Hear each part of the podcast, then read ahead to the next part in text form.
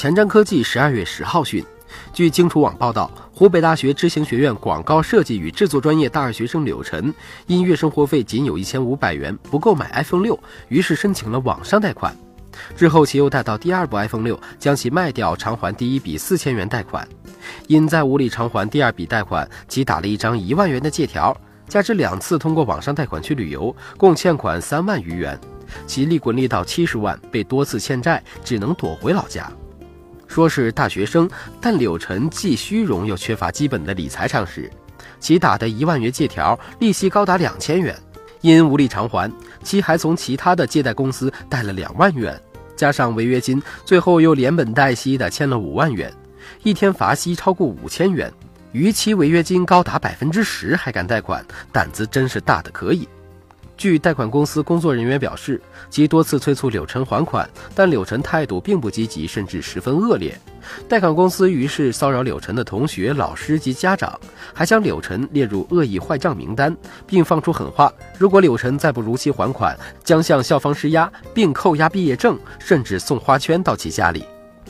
目前，柳晨的父母已经出面为儿子偿还了贷款，共计十万元。其中那笔五万元的贷款，按照每天的百分之十的违约金计算，共要还款五十五万元。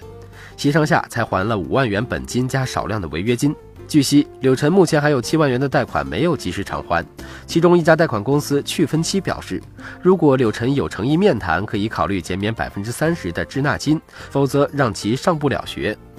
从报道来看，柳晨不仅虚荣，而且是一个啃老族，且缺乏基本的理财常识、信用意识及风险意识。想买最新的 iPhone 六，没想通过自食其力获得，比如兼职；注意到可分期贷款，却没有选择正规的平台；逾期违约金高达百分之十，还敢签下欠条，甚至去贷款旅游，贷款利滚利越滚越多。没想到上网查法律法规，或者打电话咨询律师，就想一躲了事，逃避责任，连累别人。这样的大学生，即使是顺利毕业，又如何在社会立足呢？如何让人相信，在面对诱惑时，其不会被迷惑而走上违法乱纪的道路呢？再延伸一点，谈到目前的网上贷款或者分期付款，从报道上来说，网络贷款公司也懂得钻法律的漏洞，百分之十是违约金而不是利息，即合同约定的没有履行合同的违约责任。这样的不平等条约，即使上法院打官司，赢的几率也不大。